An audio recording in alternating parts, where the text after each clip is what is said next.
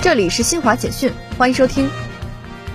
十月三十号，在世界顶尖科学家论坛科学 T 大会活动上，未来科学家培养计划正式启动。这一计划由世界顶尖科学家协会上海中心与上海市教委联合实施，希望借助世界顶尖科学家资源，推动面向未来、接轨国际的青少年科创教育社会支持体系建设，推动青少年创新人才培养。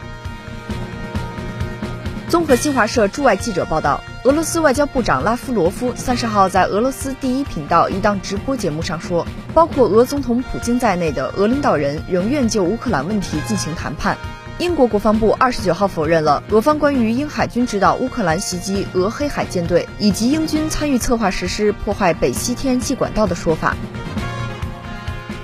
巴西高等选举法院当地时间三十号晚公布的统计结果显示，在当天举行的巴西大选第二轮投票中，劳工党候选人前总统卢拉战胜自由党候选人现总统博索纳罗，当选新一任巴西总统。